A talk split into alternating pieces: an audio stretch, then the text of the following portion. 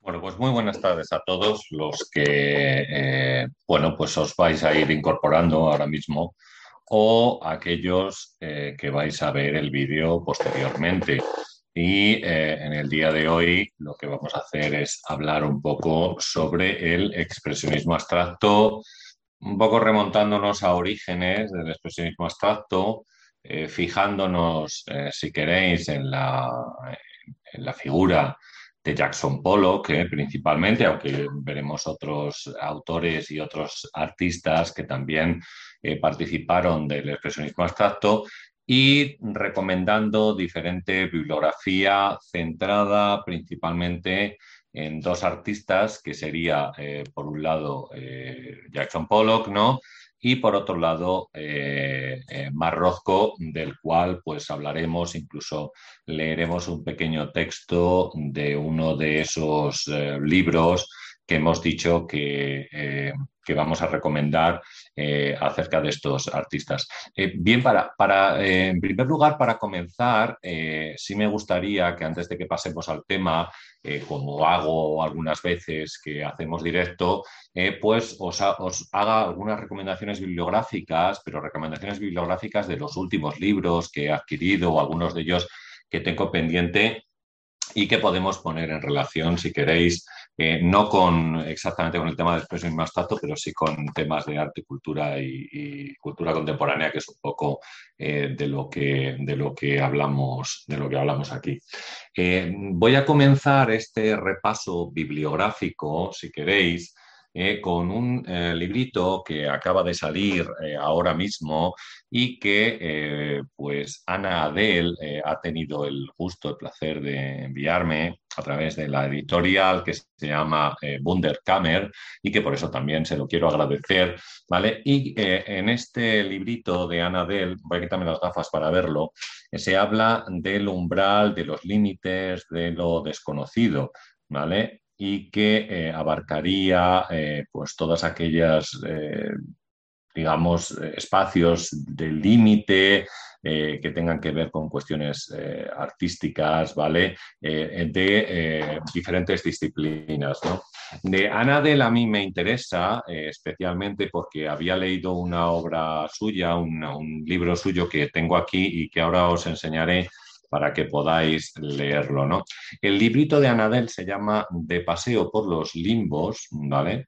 Eh, y como os digo, tiene un prólogo que ha sido escrito por Victoria Cirlot, que es una de las personas más ligadas al mundo del arte. Ella es historiadora del arte, pues eh, como yo en este caso, quiero decir que, que compartimos el tema de los, de, los estudios, ¿vale? Y, eh, eh, yo creo que tiene que ser tremendamente interesante. En esta colección, mm, como os digo, yo tenía también o había adquirido otro librito pequeño eh, para trabajar sobre el asunto que tenía que ver con, el libro que va a salir en pocos días, además, yo creo, de cómo entender el arte contemporáneo, que va a editar la editorial Amarante, y que bueno, en este caso pues lo he escrito, lo escrito yo. Eh, y es este libro de Javier Montes que se llama El misterioso caso del asesinato del arte moderno, ¿vale? Que tiene que ver un poco con la historia de eh, Marcel Duchamp, sabéis, y eh, eh, principalmente del, bueno, la llegada del ready-made, ¿no? La historia de la fuente, de los prolegómenos de la fuente, de cómo él va eh, generando el discurso acerca del, del ready-made y, bueno, pues este librito, como os digo, de Javier Montes, también editado por Wunderkammer, lo tenía mm, yo desde hace tiempo, vamos, desde hace tiempo, desde el año pasado, ¿no? Lo digo porque estarían editados este librito de Anadel que me ha mandado también en la misma eh, editorial, ¿no? Y os comentaba que de Ana Adel yo había tenido la oportunidad de leer este libro, que la verdad es que para mí fue maravilloso porque también estuve trabajando, escribiendo un ensayo acerca de el fantasma, el espíritu y el espectro, ¿vale? Y centrado en la obra de un artista que es José Luis Serzo, que por cierto me ha prestado la imagen de portada del que será mi libro, de cómo entender el arte contemporáneo, al cual le estoy muy agradecido por ello, ¿vale? Bueno, pues teníamos este libro que habla acerca de cuestiones de, que tenían que ver con la melancolía enlazando con otro volumen, con otro libro eh, que había escrito Giorgio Agamben y que se llama Estancias. ¿no? Estancias, eh, que es un libro también que habla en muchos casos de la melancolía, del pecado de la fidia en la Edad Media, ¿vale? Y, cuestiones que, habían enlazado con el tema de, la melancolía y de Saturno, que sabéis que es el melancólico por excelencia. Entonces, este librito, que, este libro, librito, bueno, libro, ¿vale? 130 páginas, que había editado Casimiro de Ana Adel, pues fue uno de los que más me llamó la atención, más me gustó, y entonces eh, yo creo que, merecía la pena destacarlo también para aquellos que estén interesados en temas eh, como este que tuvieran que ver con la melancolía. Además, como os digo, ella es historiadora del arte, con lo cual hay un montón de referencias a obras artísticas eh, tratadas o en ese caso que tuvieran que ver con este, con este tema.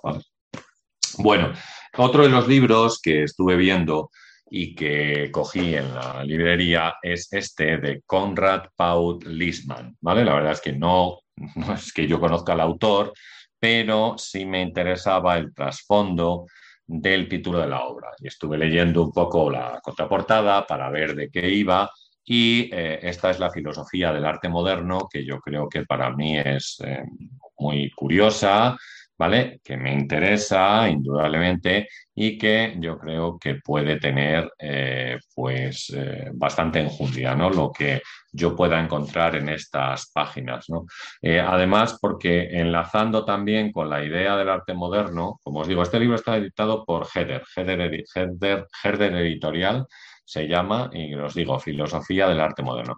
También yo tengo especial interés, la verdad, por, por el tema del arte moderno, y quiero decir, por la modernidad de las artes y por eh, pues en los momentos de ruptura y los planteamientos de los diferentes ismos, por ejemplo, en muchos casos. Y entonces, bueno, pues me interesa también ese ambiente o, digamos, esa línea de pensamiento que cada uno de los, de los, eh, de los distintos ismos pues pueden plantear o pueden, o pueden tener, ¿no? Yo supongo que tanto en la primera vanguardia como en la segunda vanguardia, ¿no? Es decir, eh, fijaros que eh, pues aquí eh, nos habla del romanticismo, de Kierkegaard, de Schopenhauer, citado ayer por Avelina Lester, Nietzsche, de Lukács, de Benjamin, de Adorno, de Arthur Cedanto, de Ortega y Gasset, de Lyotard, de Foucault, bueno, pues todo esto un poco y, hacer una contextualización filosófica de muchos de los movimientos de vanguardia, que como os digo es un tema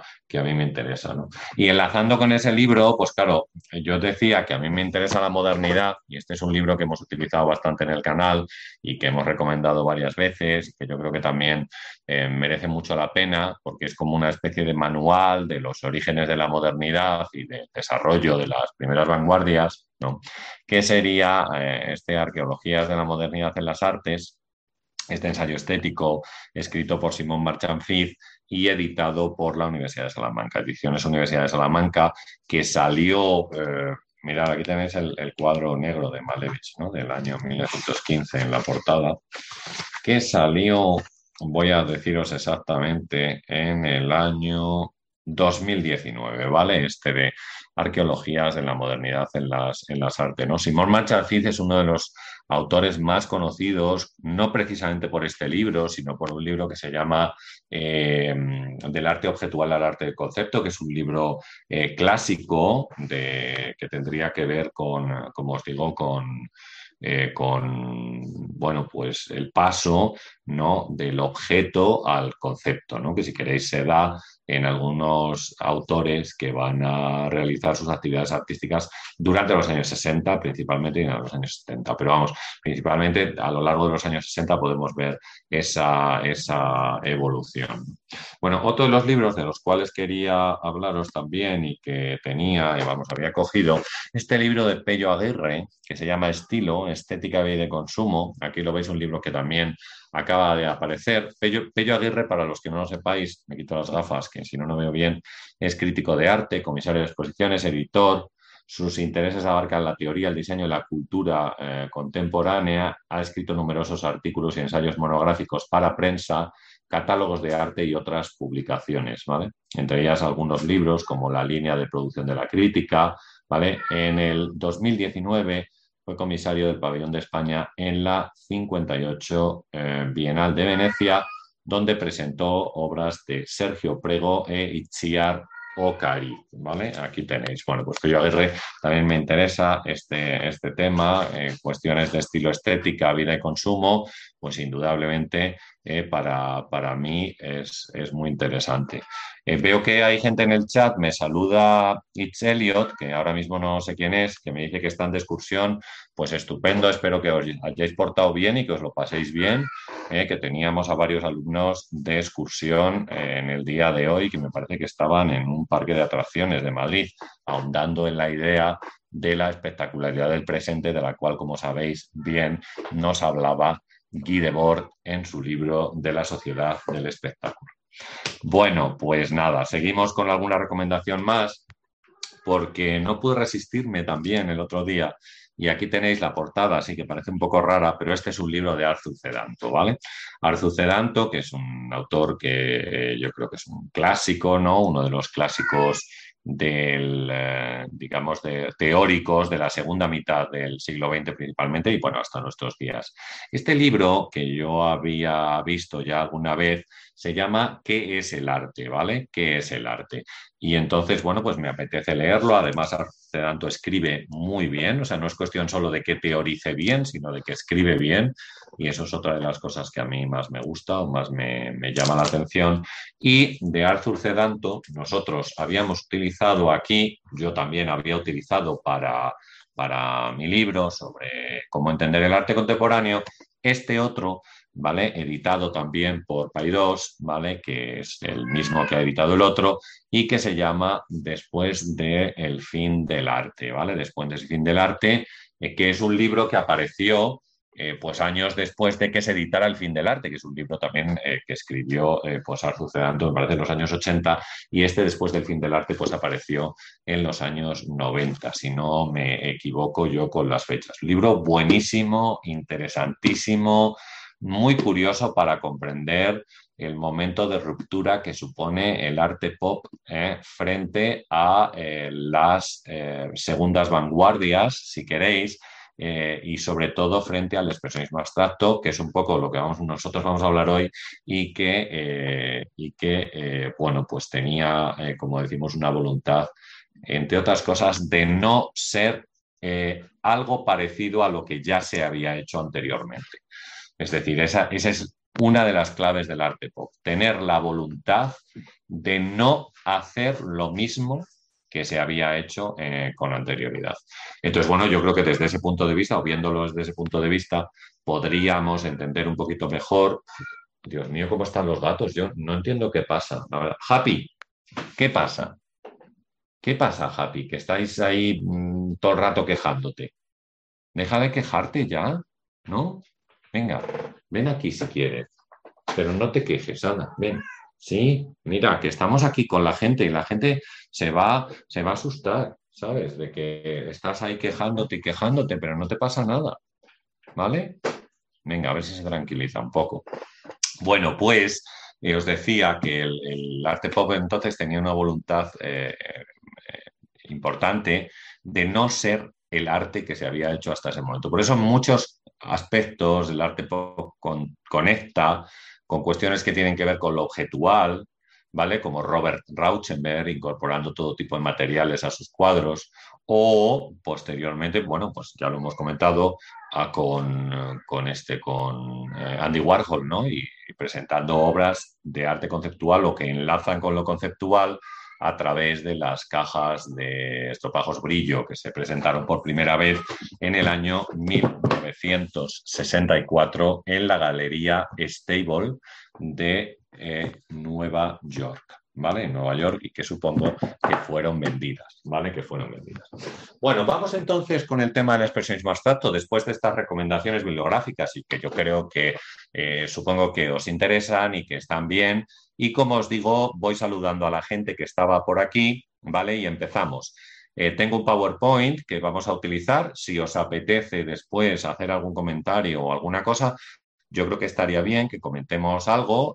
Miguel Ángel Torres que nos saludaba, Arilla que también, Víctor de la Rosa que estaba por aquí, ¿vale? Unos chilaquiles, miembro del canal, que yo siempre les agradezco especialmente a los miembros del canal que están ahí eh, pues aportando para ayudar y sostener y que podamos comprar más libros, como os digo, y podamos comentarlos aquí en el canal. Así que muchas gracias a unos chilaquiles que también estaba por aquí, a Diel Saro, Mac Wilson, ¿vale? Eduardo Montero Fernández de Bobadilla, que también lo veo, y Carlos Cervera, eh, que también está por aquí. Vale, Raúl Barceló, que se acaba de incorporar. Bueno, como os digo, os animo. Tengo algo de bibliografía también, ¿vale? Aquí tenéis para comentar el tema del expresionismo abstracto y entonces eh, cuando hagamos referencia a alguna cosa que tenga que ver eh, con ello, pues os enseño alguno de los libros que, que tengas, ¿vale? Nani Borona también estaba por aquí con nosotros, que hacía tiempo que no, no coincidíamos aquí en el chat. Bueno, pues, eh, pues estupendo y, y, vamos allá con ello. Como os digo, voy a compartir la pantalla y vamos a empezar un poco con el expresionismo abstracto. ¿Vale? Mientras escuchamos a Happy de fondo, que está un poco quejica, pero no sabemos muy bien por qué, porque tiene de todo. Yo creo que es que quiere entrar en la cocina, pero, pero le queda un poco, porque normalmente les doy algo de comida a las nueve de la noche, ¿sabéis? Pero bueno, el caso es que, el caso es que eh, no le toca todavía. En fin, bueno, ahora no puedo ver vuestros comentarios, con lo cual, eh, como os digo, eh, cuando bueno, pues termine un poco la exposición, o si queréis, cuando recomiende algún libro, pues corto la compartición de pantalla y miro un poco alguno de estos, pero os animo a comentar alguna, eh, alguna cosa. ¿no? Bueno, vamos a comenzar diciendo acerca del expresionismo abstracto. En primer lugar, que muchos artistas o algunos artistas van a emigrar desde Europa a Estados Unidos en la segunda mitad de los años 30, ¿sabéis? Eh, porque em, me tiene happy tremendo. Le voy a abrir la puerta a la cocina, porque si ese es el problema, eh, lo dejo arreglado. Papi, ¿de verdad? ¿No me dejas? Tía, yo te abro la puerta a la cocina. Venga, ¿qué quieres aquí tú? ¿qué es lo que quieres aquí? Claro.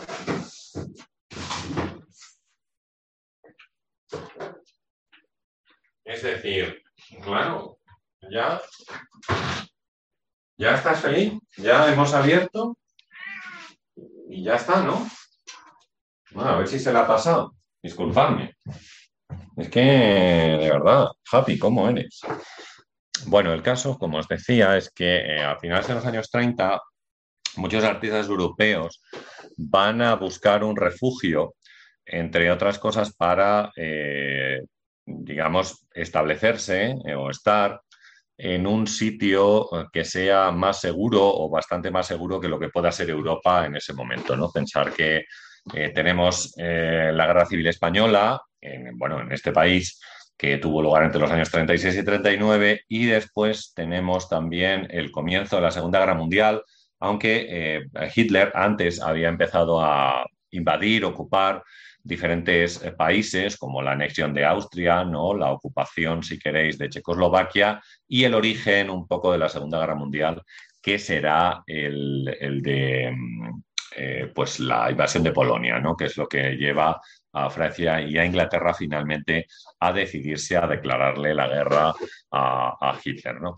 Bueno, entonces muchos artistas europeos en este contexto, en esta situación, lo que van a hacer, como decimos, es buscar un lugar más seguro para poder desarrollar eh, su trabajo y, por tanto, emigrar a, a otros lugares, entre ellos Estados Unidos concretamente eh, y la ciudad de Nueva York en particular, porque es allí eh, donde, eh, donde, digamos, se va a encontrar a partir de este momento, si queréis, el centro del, del, arte. ¿no? Es decir, lo que vemos, mientras tenemos aquí una foto de Salvador Dalí y Gala, que llegan a Nueva York, llegando a Nueva York, como veis, desde Normandía, el, el centro del arte empieza a desplazarse o se desplaza eh, y el punto de encuentro ya deja de ser París eh, para que había ostentado, digamos, este, este honor de ser un poco el centro del, de lo artístico.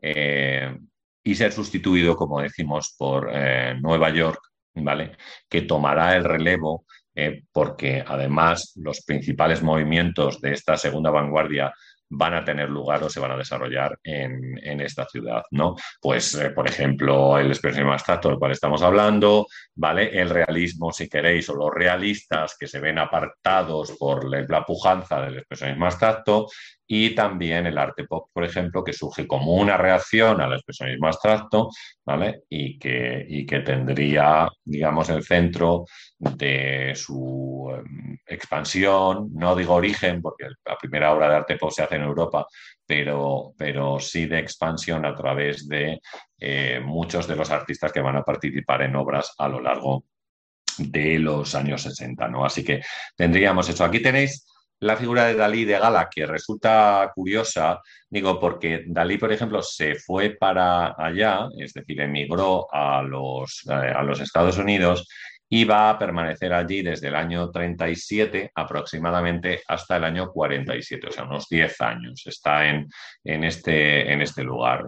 Y eh, allí Dalí, pues digamos que hizo, eh, pues, ¿cómo decir?, un montón de mm, sea, ¿cómo podría yo decirlo? Hizo mucho negocio, vendió un montón de obras, eh, había trabajado eh, con, eh, con diferentes artistas, ¿vale?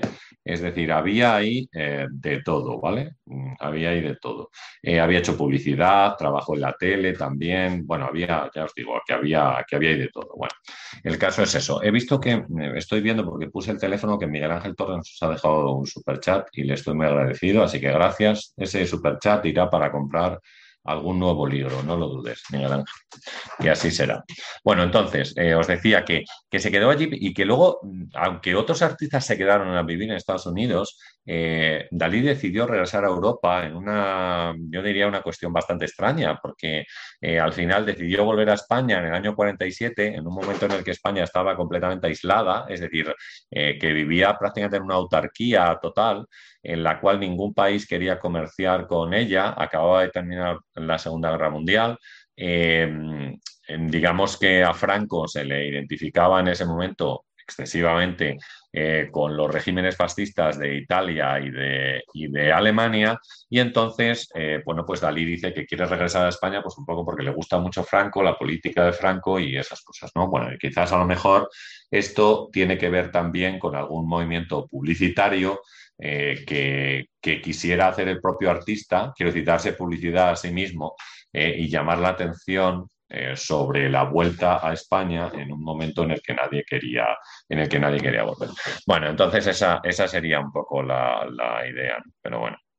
Bien, sí es curioso, y vamos a pasar a la siguiente diapositiva, que en el, tenemos como dos corrientes, ¿sabéis?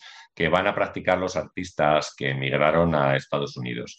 Por un lado tendríamos una corriente cubista y por otro lado tendríamos una corriente surrealista. Digamos que son las corrientes que estos artistas van a llevar a, Estados Unidos.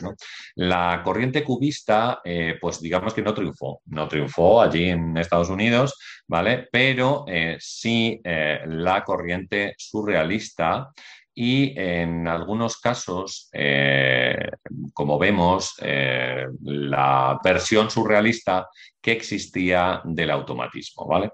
Es verdad que el cubismo también tenía una cierta influencia de la abstracción eh, geométrica, ¿sabéis? quiero decir que, que, estaban haciendo abstracción en muchos casos, muchos de los artistas cubistas que emigraron a Estados Unidos, pero la abstracción que al final se va a imponer, como vemos, sería el automatismo y concretamente pues aquí tenéis una pintura eh, que es eh, pues, el movimiento digamos del, del brazo, del pincel, eh, sin un control de la cabeza, es decir, moviéndose de forma aleatoria para crear este tipo de formas que podríamos ver aquí y que enlazan también un poco con la visión que después vamos a tener del expresionismo abstracto. ¿no? por eso quiero deciros que mm, a pesar de que tenemos esas dos corrientes de artistas que emigran, eh, pues eh, será la corriente eh, automática y será la corriente surrealista la que se impone, digamos, la que más influencia va a tener en los jóvenes artistas norteamericanos que se encuentran trabajando en, ese momento, ¿no? Bien. Em, bueno, yo continuaría diciendo que va a ser a finales de los años 30, principios de los años 40, sabéis, cuando eh, diferentes galerías también y museos de Estados Unidos van a empezar a mostrar estos trabajos eh, de obras que no eran figurativas, ¿vale? Y que estaban influenciadas por el eh, surrealismo, ¿no? Por el surrealismo. Pese a que, por ejemplo, Dalí podía ser también una influencia importante, ¿sabéis? En ese momento, y pese a que Dalí no es, no es un referente de la corriente automática del surrealismo, sino que sería de la vertiente onírica o figurativa del, mismo. Pero no parece que Dalí tuviera entonces eh, gran influencia en los jóvenes neoyorquinos, como estamos diciendo, eh, sino, sino, la otra parte eh, o, la, o, la, o, la, otra corriente. ¿no? quizás, y esto ya lo sabéis, que hablaba de ello Adorno en su teoría estética también, decía que la, que la poesía después de Auschwitz era imposible, ¿no? Entonces, claro, quizás algunos eh, autores que hubieran, que conocieran eh, pues este tema no se decantaban por la representación de la figura humana, sino que lo harían por, la, por otro tipo de representaciones, como decimos, que tuvieran que ver a lo mejor con, con, la abstracción o con lo abstracto, ¿no? Que será además, yo creo, seña de identidad también de, la corriente, de la corriente americana. Sí me gustaría mostraros eh, alguna obra de uno de los abanderados de este movimiento antes de que lleguemos a Pollock, que será Arsile Gorky, ¿vale? Aquí tenéis, en la parte de la izquierda tenéis Arsile Gorky, en la parte de la derecha tenéis alguna de las obras de Miró, eh, por comparar, porque yo creo que Gorky lo que hace principalmente en su obra es hacer una mezcla eh, entre, eh, pues, cuismo, Fijaros que la obra, por ejemplo, está eh, adelantada al fondo al primer plano, es decir, que estaría, tendría solamente dos dimensiones, con lo cual yo creo que por ahí es, hablamos de cubismo y surrealismo un poco en la vertiente mironiana de la distribución del color que veis que Miró en algunos casos ordenaba colocando la parte negra en la zona externa del cuadro y según nos íbamos acercando al centro, pues hacía una gradación de colores donde negro, rojo, verde, azul, y, perdón, azul, verde y amarillo, pues estarían, estarían el amarillo mucho menos presencia que el negro, por supuesto, como podéis ver un poco en la obra que tenemos ahí. O sea, no digo que sea igual, pero sí digo que a lo mejor podía ser una influencia eh, que tenía Gorky incluso con, con Picasso, por supuesto, porque hemos dicho que la obra sería cubista, ¿vale? Y con Kandinsky también, eh, pues a la hora, si queréis, de la distribución del, de la distribución del color. Esta es un poco la base, ¿no? Del, comienzo eh, del, digamos, de esta vertiente surrealista que podemos observar en, Estados Unidos, ¿no? En Estados Unidos. Em, lo que pasa es que a lo largo de los años 40, ya ves que Gorky murió muy joven, como podéis ver, igual que Pollock, que murió muy joven. Eh, esta base eh, va a tener una pequeña evolución y un pequeño paso que se va dando eh, hacia el eh, expresionismo abstracto, ¿no? donde, como vamos a ver, se va a dar mucha más importancia al gesto, es decir, al hecho de pintar, que, al, que al, digamos, a la idea que tiene el propio artista a la hora de componer la obra. Por eso, ahora, y dejo de compartir un segundo, me gustaría recomendaros un libro, ¿no?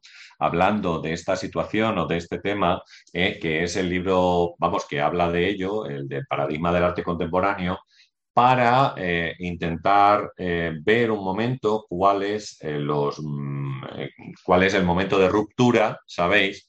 que hace el expresionismo abstracto frente a otros movimientos y también si el expresionismo abstracto, como algunos dicen, podía ser el inicio del arte contemporáneo, o sea, hacia el año 50, 48, 47, por, eh, por allí. En este libro de Natalie Nietzsche del paradigma del arte contemporáneo, pues se habla de ello y entonces a lo mejor nos puede servir para investigar un poco si podíamos considerar esta segunda vanguardia que comienza en Estados Unidos, como os digo, eh, eh, el comienzo también de lo que nosotros denominamos arte contemporáneo. Yo personalmente creo que no, que está un poquito más adelante, pero bueno, para, para, gustos los colores. De hecho, como tenemos aquí la posibilidad de hacerlo, ¿vale? Eh, vamos a hacer eh, una, encuesta, ¿vale? Y vemos, y vemos cómo va la encuesta.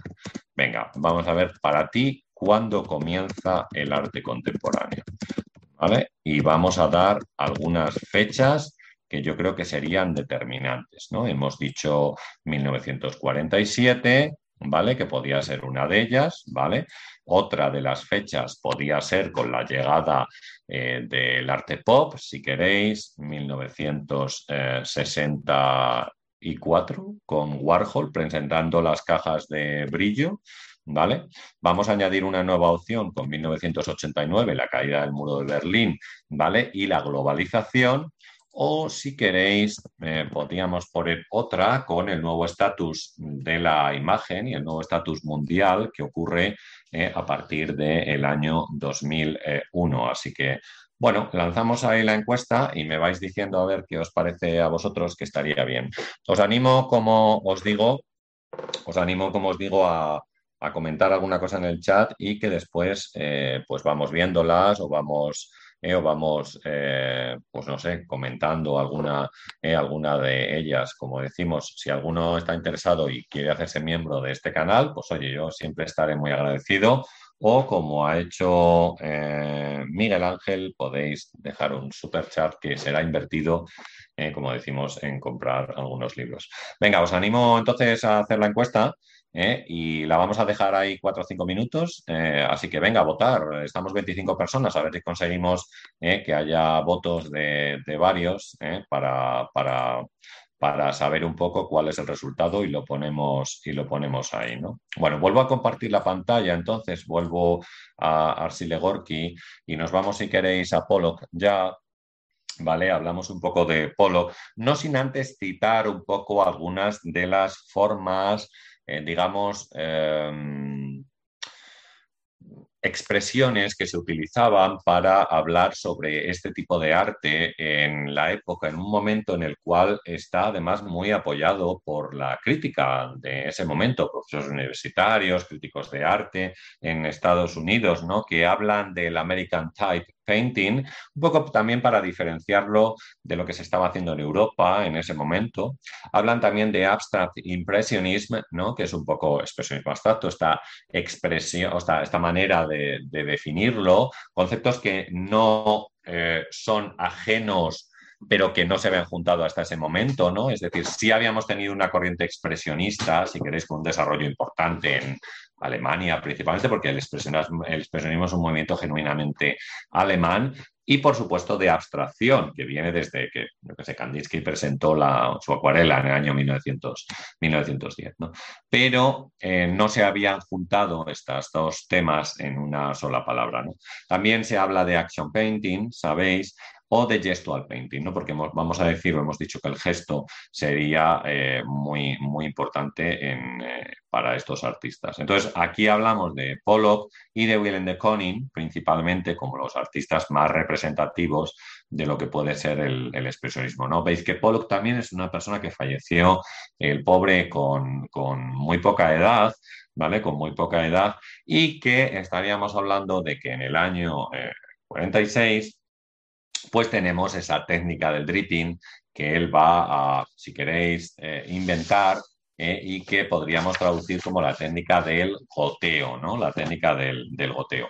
Ya hemos hablado nosotros también, y voy a eh, dejar de compartir la pantalla otra vez en este momento, hemos hablado de los movimientos y de la idea del gesto a la hora de distribuir la pintura que hace Pollock y que yo creo que podríamos, que podríamos señalar con este libro que es Arte y Performance de Pedro Alberto Cruz, que nos enseña un poco la vertiente performativa que tendrían los movimientos realizados por Jackson Pollock, es decir, la manera que él tenía de moverse a lo largo de la pintura del lienzo para hacer la distribución de las diferentes eh, gotas y del diferente eh, color. ¿no? Así que en este libro de arte y performance nosotros le hemos dedicado un vídeo al tema de, de Pollock En el libro de arte y performance de Pedro Alberto Cruz, para las personas que estén interesadas, hay un apartado dedicado también al expresionismo abstracto y concretamente a la figura de Jackson Pollock, eh, Jackson Pollock y, como os digo, los movimientos performativos que él podría hacer eh, para, eh, para bueno, para componer un poco su trabajo o sus obras. voy a cerrar la encuesta en a ver cómo está, porque ya hemos dejado tres o cuatro minutos para, para votar. Así que venga, la finalizamos y vemos un poco cuáles han sido los resultados de la encuesta, que la tenemos por aquí. A ver, 50% dice que el comienzo del arte contemporáneo sería 1947. A mí me sorprende, es una barbaridad, no me digáis. 1964, 35%, 1989, solo el 7%, cuando muchas personas, eh, digamos, entendidos del mundo del arte, coinciden en que ese sería la fecha de comienzo. Y igual que algunos piensan que 2001, pues me sorprenden los resultados de la encuesta. No habéis votado todos, eh, solo 14 votos, la verdad, pero, pero bueno, me llama la atención ¿eh? los resultados de esta, de esta encuesta. Bueno, entonces, eh, compartimos de nuevo la pantalla, volvemos aquí al tema de la técnica del tripping, que es un poco lo que estamos haciendo, ¿vale? Y que consiste en una forma completamente aleatoria, continuando con esa corriente automática del surrealismo, de distribución de la pintura. El lienzo, como veis, se colocaría en el suelo y el artista se va moviendo utilizando diferentes elementos eh, para hacer la distribución de esa pintura. Por ejemplo, pues un bote agujereado puede ser la forma de distribuir, un propio un pincel que ha sido mojado en el bote de pintura, eh, un palo también nos puede servir, una espátula, diferentes elementos, ¿vale? Nos pueden servir para hacer la distribución de la pintura en ese movimiento que veis que Polo que está haciendo ahora mismo y que lleva, entre otras cosas, a, llenar completamente el cuadro de pintura, de las gotas de pintura para componer, eh, como os digo, finalmente algo parecido. Eh, este es un vídeo de Jackson Polo pintando, pero no lo vamos a poner. Eh, corresponde a una película en la cual el protagonista es Ed Harris, ¿vale? Y vemos cómo se mueve él a la hora de distribuir. No, digo, no lo vamos a poner porque tiene música y ya sabéis que eso no nos, nos mm, me cortan el vídeo entonces, pues no queremos eso. Pero bueno, aquí tenemos alguna de las obras de Pollock y yo creo que, aquí veis un poco la forma de distribución de esta pintura, como hemos dicho, de manera aleatoria, ¿vale? Se ven claramente algunas de las gotas, cómo han caído, llenando todo el cuadro, que yo creo que es un elemento importante ¿eh? y que eh, yo creo que, que, hay que destacarlo, ¿no? Que no se deja prácticamente sin rellenar ninguna parte. O sea, no dejamos espacio del lienzo en blanco, ¿no? sino que se cubre todo el lienzo con esta parte de, la, pintura y de esta distribución gestual, como decimos, que ha hecho el artista de forma aleatoria ¿no? y que compone esta obra tan defendida, si queréis, por algunos de los puristas críticos del arte como Clement, Greenberg, eh, por ejemplo, que se convertirá en un abanderado de, la, de este tipo de pintura. También, como sabéis, a veces se ha comentado que el gobierno de los Estados Unidos pues, promocionó este tipo de trabajos como seña de identidad del país en el exterior, ¿no? Y también yo creo como un método de diferenciación de lo que en el momento de la Guerra Fría se estaba haciendo en la Unión Soviética, ¿no? O sea, mientras Hitler, Hitler perdón, Stalin, bueno, tal para cual, mientras Stalin tenía eh, retratos figurativos abrazando niños y ahí con una imagen eh, que no se correspondía con la realidad de, los asesinatos perpetrados, sabéis, a lo largo de su mandato, pues eh, en Estados Unidos estaban haciendo no algo parecido, sino todo lo contrario. Frente a los retratos kits de Stalin, eh, como os digo, en una actitud buenista, pues tenemos este tipo de trabajos que serían los que, bueno, pues resultan más identificativos de, Estados Unidos. Como veis, incluso yo también creo eh, intentando hacer o salirse de lo que se había hecho en Europa hasta ese momento. Es decir, sí hay cierta influencia, ¿vale? De lo europeo, indudablemente, hemos hablado del surrealismo, de la corriente automática, tal, pero veis que aquí que lo gestual, ¿vale? Lo gestual eh, y el movimiento a lo largo del cuadro, pues crea este tipo de cuestiones eh, o este tipo de, mm, vamos, este tipo de obras, que yo creo que son diferentes, ¿no? A lo que se había hecho en Europa eh, hasta ese momento a lo largo de los diferentes, de los distintos ismos. ¿no? Bueno, dejo de compartir otra vez porque os recomiendo otro libro hablando de este tema de la política, de la publicidad, de cómo el gobierno americano eh, promocionó las obras de, Jackson Pollock, ¿vale? Y sería el libro Políticas de lo Sensible de Alberto Santamaría, un libro fantástico que yo recomiendo eh, muchísimo su lectura, no solo para este tema, sino para otros muchos más, eh, que tienen que ver con lo sublime tecnológico, de lo cual se habla aquí, ¿vale? Y de eh, otras cuestiones que tendrían que ver tanto con la modernidad, como os digo, como con la segunda vanguardia en muchos casos, ¿no? las políticas de lo sostenible, ahí tenéis líneas románticas y crítica cultural editado por ACAL y escrito por Alberto Santamaría, que coincidimos viviendo en la misma ciudad porque, como ya os he comentado alguna vez, él es profesor de la, eh, de la Facultad de Bellas Artes, ¿vale? De,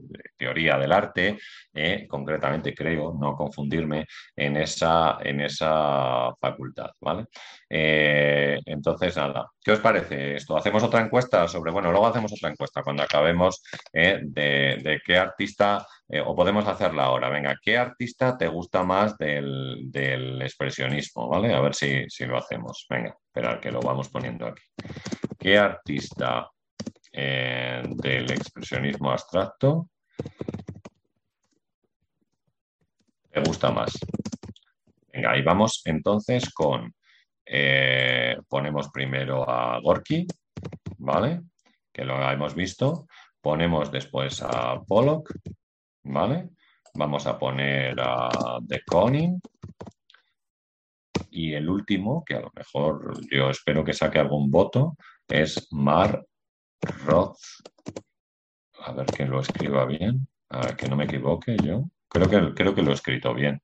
Venga, pues preguntamos sobre estos cuatro y me decís, porque vamos a hablar de Rothko también, y entonces pues así podéis decirme cuál de ellos os gusta o os interesa más de, de todos estos artistas que nosotros estamos, estamos viendo. Bueno, vuelvo a compartir la pantalla ¿eh? como os digo, mientras vais votando, venga, que estamos 30 personas, a ver si llegamos a los 25 votos, por lo menos, ¿vale? Que antes hemos tenido solo 14, pero a ver si llegan, podemos llegar a los 25, ¿vale? Bueno, pues aquí tendríamos eh, un poco algunas de las obras de Pollock, aquí tenéis otra de las obras de Pollock. Vamos, esto es más o menos, quiero decir que tampoco es que hay, variaciones con los colores, ¿no? Pero en muchos casos, pues las obras son, son muy parecidas, me refiero a la hora de la distribución, de la idea, de la composición, de lo gestual que hemos hablado, eh, pues sería más o menos igual. Aquí tenéis una obra de De Koning, ¿vale? Que, bueno, vivió más tiempo que estos otros pobres, Gorky y, Pollock, ¿vale? Y veis que él no, no, bueno, De Koning no renunció 100% a la figuración y le dedicó un tema o varios temas importantes al, o sea, digamos, varios cuadros al tema de la mujer, ¿vale? Eh, él pinta de una forma bastante violenta, enérgica, en algunos casos son figuras con, realizadas con muy fuertes eh, brochazos, pero yo creo que eh, con esta idea de lo gestual también que la tiene, podríamos o entraría, por supuesto, dentro de esta corriente del expresionismo, del expresionismo abstracto, ¿no? Bueno, y nos queda Rothko, que es el último de los que tenemos aquí y que vemos algunas de sus obras. Yo, la verdad, cuando tengo que explicar a Rothko, sabéis, eh, lo que digo principalmente es que imaginemos, por ejemplo, que tomamos una fotografía de paisaje, ¿vale? Si tomamos una fotografía de paisaje en el lugar donde yo estoy, que es un lugar de, que si salgo de la ciudad donde hay bastante campo, sabréis, ahora mismo eh, tendría un campo de trigo, ¿vale? Y el cielo azul. ¿eh? Y ya tengo una composición con dos o tres colores. Quiero decir, puede ser campo de trigo, puede ser algunas nubes, puede ser el cielo azul, ¿vale? Entonces tendría verde, ¿no? Tengo blanco y tengo el azul del cielo en la parte, en la parte superior. En muchas cosas, cuando tomamos una fotografía, vosotros sabéis que hay una serie de reglas, ¿no? La regla de los, bueno, la regla del paisaje, que es un poco una derivación de la regla de los tercios en fotografía y que tiene que ver con dividir el paisaje en tres líneas ¿vale? Y otorgar más espacio a lo que más nos interese. ¿Que queremos al cielo? Dos líneas al cielo. ¿Lo que queremos a lo que esté pasando en la Tierra? Dos líneas a la Tierra, una para el cielo solamente. Entonces es una cosa que se, que se puede hacer y que a lo mejor nos puede servir también para enlazar un poco con la pintura de eh, Rozco, ¿no? Que veis ahí también las fechas de nacimiento y de muerte de, de, de Rozco, ¿no? Entonces, eso. Me gustaría, ahora que hemos visto a Rozco, ¿vale? Voy a cortar un poco porque eh, os voy a leer algunas de las cosas que dice eh, sobre Rozco eh, Antón Patiño en este libro que se llama ¿De dónde vienen las imágenes? ¿Vale? ¿De dónde vienen las imágenes? Es un libro que trata profusamente a Rozco, bueno, entre otros autores, y bueno, yo creo que, que, merece la pena verlo o hablar de ello, o de ver un poco cómo Antón Patiño, que es pintor, ¿sabéis? Eh, trata la figura de este, de este artista, ¿vale? ¿De dónde vienen las imágenes? Editado por Forcola. Vamos a ver un poco cómo ha quedado la encuesta, ¿vale? Que ya hemos dejado aproximadamente unos cinco minutos para votar y me decís quién es vuestro favorito. Aquí parece que Rozco, ¿eh? con otros 14 votos, ha vuelto a imponerse, ¿eh? en este caso. Pollock, 21%, de Conin 21%, empatado con Polo, lo cual también me sorprende bastante. Y Gorky, en esa vertiente cubista surrealista, como hemos dicho, eh, habría obtenido solamente un 7% de los votos. Pero veo que Rothko es vuestro favorito, vamos, por lo menos de la gente que ha votado, ¿vale? Así que, bueno, vamos a leer algo sobre Rothko. ¿Eh? de lo que nos dice Antón Patiño. Dice Antón Patiño, las obras de Marrozco representan un silencio que se expresa en amplios estratos horizontales. Surgen compactos sedimentos de silencio, capas y capas de silencio en el ceremonial del color. Rozco es un pintor que pinta colores, que celebra la autonomía de la práctica pictórica. En los límites del color no hay fronteras, hay vibración, refulgencias, asombro, hasta provocar la sensación de sentimiento oceánico. Se trata de un mundo que no está contaminado por el ruido. En la dialéctica figura-fondo optamos por la lejanía, por el énfasis de la distancia. Nos dejamos seducir, dice Antón Patiño, por el horizonte remoto. El fondo es el protagonista absoluto. El fondo es la propia figura expandida hasta la indefinición. Es entonces cuando el segundo plano pasa a escena. La percepción es un color prolongado o bien el diálogo entre dos amplias franjas de colores paisajes ensimismados de absoluto cromático. Cada uno de los colores expresa una complicidad determinada con la luz, una refracción óptica, una sensibilidad directa que se deja atrapar sin ninguna mediación teórica. Percibimos la estela de colores palpitantes. Surgen en ese momento relaciones insospechadas entre ellos. Cada cuadro es una propuesta de diálogo entre los distintos colores, las fibras sensitivas del color, el instinto del color. Una intuición que toma cuerpo y que nos atrapa. Existe un hipnotismo del color, la desaparición de la materia convertida en vibrante haz de luz.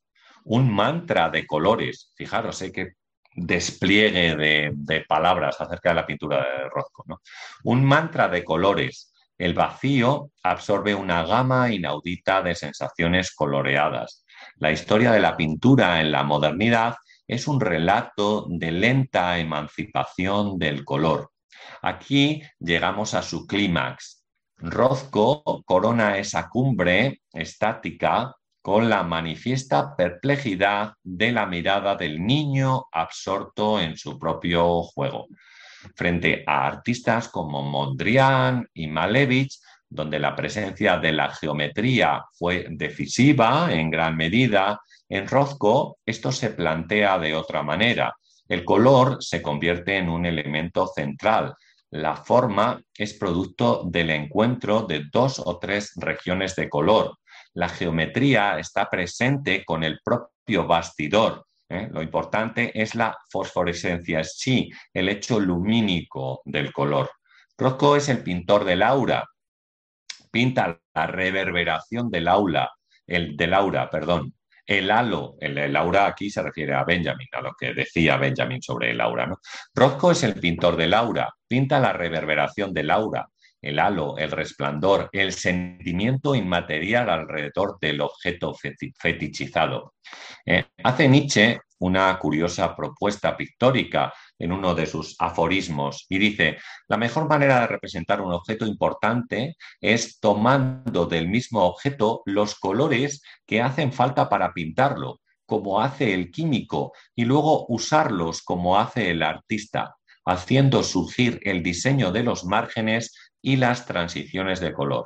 La pintura adquiere así algo del fascinante elemento natural que vuelve significativo el objeto mismo. Bueno, pues qué deciros, la verdad es que me encantan estas palabras y me encanta cómo, eh, en este caso, en el libro que hemos dicho, de dónde vienen las imágenes, eh, Antón Pantiño eh, pues trata la obra de Rothko y trata de ahondar en lo que sería una obra que quizás, como os digo, eh, pues parte de una idea donde tenemos una visión metafísica, ¿no? Donde la filosofía, la pequeñez del ser humano, eh, lo inabarcable, si queréis, lo trascendente, la religión, el espíritu, lo sublime, se dan cita, ¿no? Y despiertan en nosotros, delante de una obra de Rothko, diferentes emociones, ¿no? Que, puedan tener que ver quizás con el miedo, eh, con la inmensidad, con el éxtasis, con el destino, con la tragedia, con diferentes cuestiones. Bueno, esto sería un poco la presentación que hemos hecho hoy sobre el expresionismo abstracto. Yo, como digo, siempre espero que os haya interesado y que os haya podido eh, gustar. La verdad, eh, mm, yo me lo he pasado bien buscando la bibliografía, eh, también para intentar conectarla un poco con los temas eh, a los cuales nos íbamos a referir, ¿no? Voy a revisar, como digo, como hago siempre un poquito los comentarios, ¿vale? Eh, e invito a que dejéis algún comentario más o incluso para las personas que lo vean posteriormente, por supuesto que dejen un like, que dejen eh, algún comentario acerca de cuál es eh, su pintor favorito del expresionismo abstracto y, por qué, si es que, si es que lo tiene. ¿no? Entonces, bueno, miro un poquito los comentarios, como os digo, Eduardo Montero Fernández de Bobadilla decía, Rafael, sería una ayuda que entregaras una lista con los libros que citas, título, autor, editorial, tomar notas mientras escuchas es complicado. Bueno, tienes la ventaja, Eduardo, de que puedes escucharlo otra vez si quieres tomar las notas, ¿vale? De todas maneras, estos cuatro libros que hemos utilizado hoy los voy a dejar en la descripción del, en la descripción del, del, del vídeo, ¿vale?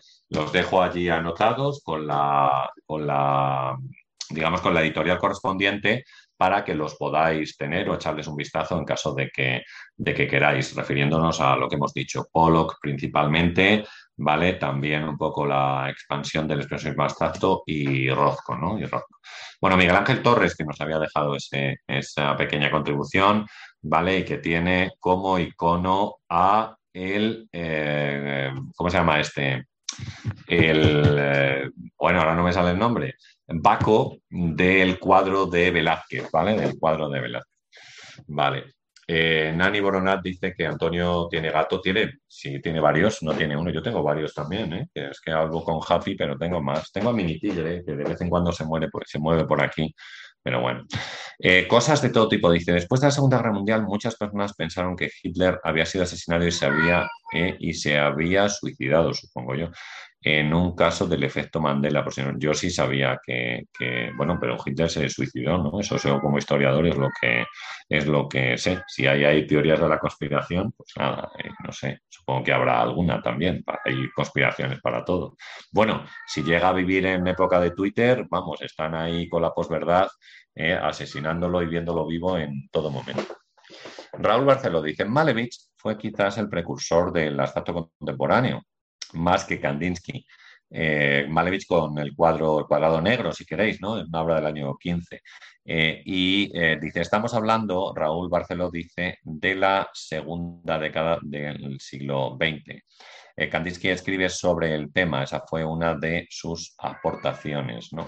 Bueno, Eduardo Pichardo, que nos saludaba, dice Nani Borona que la estancia gárnica durante varias décadas en los Estados Unidos fue decisiva eh, eh, aquellos jóvenes aspirantes que generarían el expresionismo abstracto.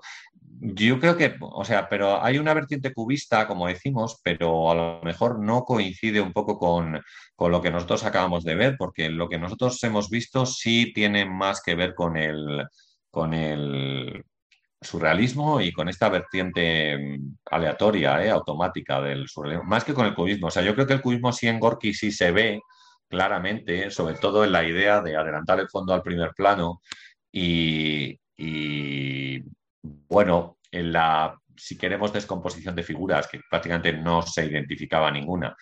Pero yo creo que la influencia del surrealismo es mucho mayor que la del cubismo y que se acaba imponiendo también en la corriente que ellos van a crear como novedad, ¿no? como nueva, ¿eh? como, como decimos. Así que eso bueno, Chocapit Destroyer dice, ojalá hables de Hans Hoffman, Rafa. Dice, es una pena que no sea tan conocido como Pollock y compañía. Pues tengo que mirar algo más sobre él, la verdad es que no lo conozco tanto. ¿eh? Dice, también fue una jugada de marketing para generar la pintura genuina americana. En esto de Greenberg, sí, sí, es así, es una jugada de marketing, pues exactamente igual que la jugada de marketing que hace Franco con, con el informalismo español, si es la misma. Es decir, llevando, como decía Ernesto Castro en su libro Ética, Estética y Política, llevando las cajas en las cuales se transportaban las obras de, Antonio Tapies a la Bienal de Venecia y poniendo, escribiendo en, la, en, las cajas donde iban los cuadros, eh, eh, material publicitario de España. O sea, algo así. Eso es lo que ponía cuando llevaba las obras de Franco informalistas a la Bienal de Venecia, ¿no? Entonces, eh, eso es. Unos burritos, dice, impresionismo abstracto. Impresionismo abstracto yo no lo he escuchado nunca, la verdad. Pero, pero bueno, mm, puede ser, no sé, ¿eh? si es una yo, yo la verdad es que nunca he escuchado una corriente impresionista abstracta, ¿eh? pero, pero bueno, no sé, me da que no, no la he, yo no la he visto nunca. Happy, ¿qué te pasa, querida? Venga, reacciona. ahora, ahora les doy la comida, pero si es un poco pronto, lo mismo tiene hambre por eso está pidiendo, pero vamos, no, no es que no les dé la... Ellos tienen una, ¿sabes? Los gatos tienen un comedero que va echando comida, además están programadas las horas pero ahora les doy una lata porque tenemos un gatito que está más enfermo y que tiene que tomar una medicina y entonces la toma con la lata y están acostumbrados a tomarla a esta hora habitualmente, o sea que eso es. Pero yo lo que sí es que si no le haces caso, se pone así un poco refunfuñona. Dice una duda, Rafa, ¿por qué es 1964 un año relevante para el pop y no 62? No, no, pues 62 también es un año muy relevante porque además en esa fecha este Robert Rauschenberg va a ser llevado como artista representativo de Estados Unidos a la Bienal de Venecia y le dan el premio al mejor autor. Le dan el premio y, y hay además varios puristas que ponen el grito en el cielo diciendo que las obras de Rauschenberg no son arte, que qué es eso de incorporar calcetines al cuadro eh? y que, bueno, pues un poco el discurso que a veces tenemos incluso actualmente de lo que es arte y de lo que no es arte, que no, que, incorporando objetos al cuadro pues no es arte, que no hay técnica, que no hay nada, que la belleza, que bla bla bla bla bla bla bla bla bla bla bla bla bla si pudiera ponerme más rápido me ponía más rápido. El caso es que no puedo pero, pero eso se dio. Y en el año 62, Robert Rauschenberg gana la Bienal de Venecia, digamos, premio de la Bienal de Venecia, y lo llevó a Estados Unidos, ¿eh? además, como representativo. O sea que tienes razón y yo en esa fecha no digo, no digo absolutamente nada, ¿eh? que, no, que, vamos que sí. Bueno, Andrea dice sobre Pollock, ¿cuál es la postura con respecto a las mujeres? Me ha llegado que su postura es que el arte no podría ser realizado. Es verdad, también eso sí, lo decía, y el dripping era como un acto de, eh, de eh, eso. Pues eh, que no voy a leerlo porque, porque no está bien. Bueno, pues, pues puede ser que estas declaraciones fueran posibles. yo creo que sí, tenía una actitud en un momento en el que es que no estamos en 2020, a veces tenéis que pensarlo que cuando algunos artistas hablan, pues están en 1940 y entonces la situación es distinta que la de ahora.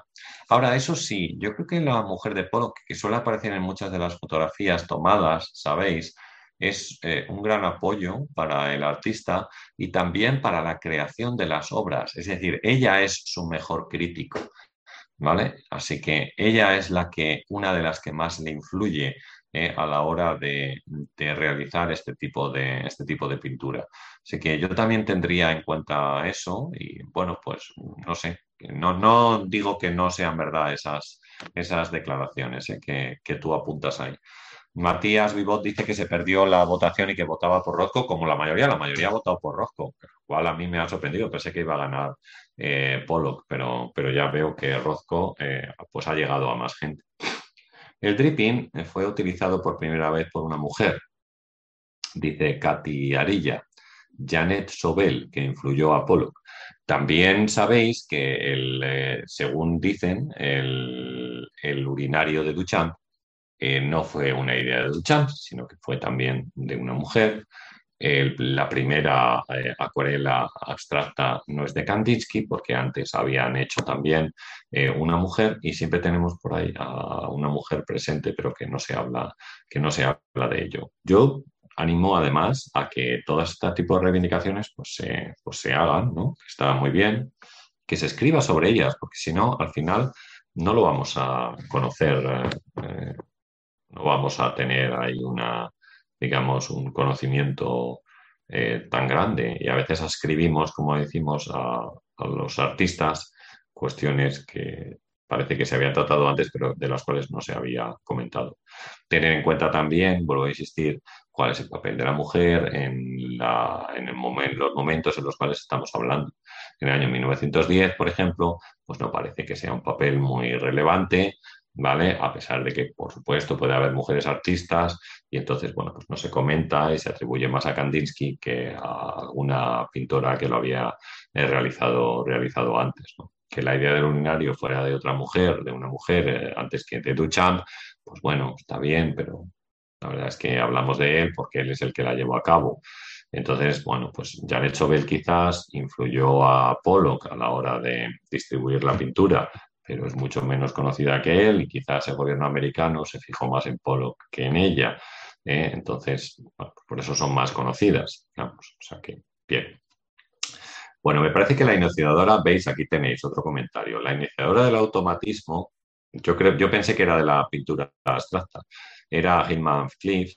¿Cuál es tu perspectiva al respecto? Pues la verdad es que si es así, pues yo no tengo, no, no tengo nada que decir, la verdad pues me parece, parece bien. Si pintaba abstracto antes que Kandinsky, pues estupendo, eh, fenomenal. Lo que pasa es que es mucho menos conocida y se habla mucho menos de ella, es verdad, y aparece mucho menos en los libros. Por eso está bien, que hay que invitar a, las personas que, escriben, entre otras cosas, a que, oye, investiguen el tema y se den cuenta de la importancia y repercusión que han tenido eh, a lo largo de la historia del arte pues estas, estas cuestiones. Lo digo por bien, la verdad. Bueno, Rothko dice Rhythmic usa varias capas para producir el matiz de colores. Muy posible que así sea. Yo no sé mucho de técnica pictórica, ¿eh? también, también lo digo. Conrado Clavijo votaba por Rozco. Nani dice, ¿no crees también en el, que el informalismo español de los 50 surgió de manera autónoma? Es que el informalismo es una derivación del expresionismo abstracto americano, es decir, es, la repercusión que tiene el expresionismo abstracto americano en Europa. Igual que los artistas europeos habían tenido una repercusión importante en el surgimiento, nacimiento del expresionismo abstracto, el informalismo no deja de ser eh, la influencia del expresionismo abstracto en, Europa. Así que yo creo que por ahí es un poco como hay que, eh, hay que verlo. Ah, dice que no te referías a Guernica como obra cubista, sino expresionista, sí. Pero bueno, lo que pasa es que, claro, es que el, el, Guernica sí es una obra figurativa. queramos o no, es una obra figurativa que tiene un montón de, claro, representaciones de los animales, que tienen una función, de los diferentes personajes que aparecen. Entonces, claro, ahí mm, yo no sé. Y el expresionismo a lo mejor como obra de no existe la poesía después de Outreach, pues, pues nos puede valer.